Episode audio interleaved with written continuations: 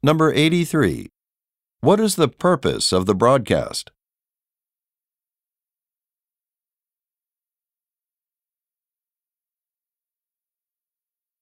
Number 84.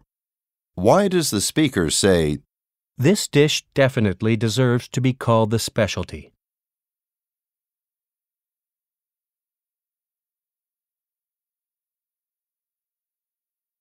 Number 85. What does the speaker mention about Jameson's?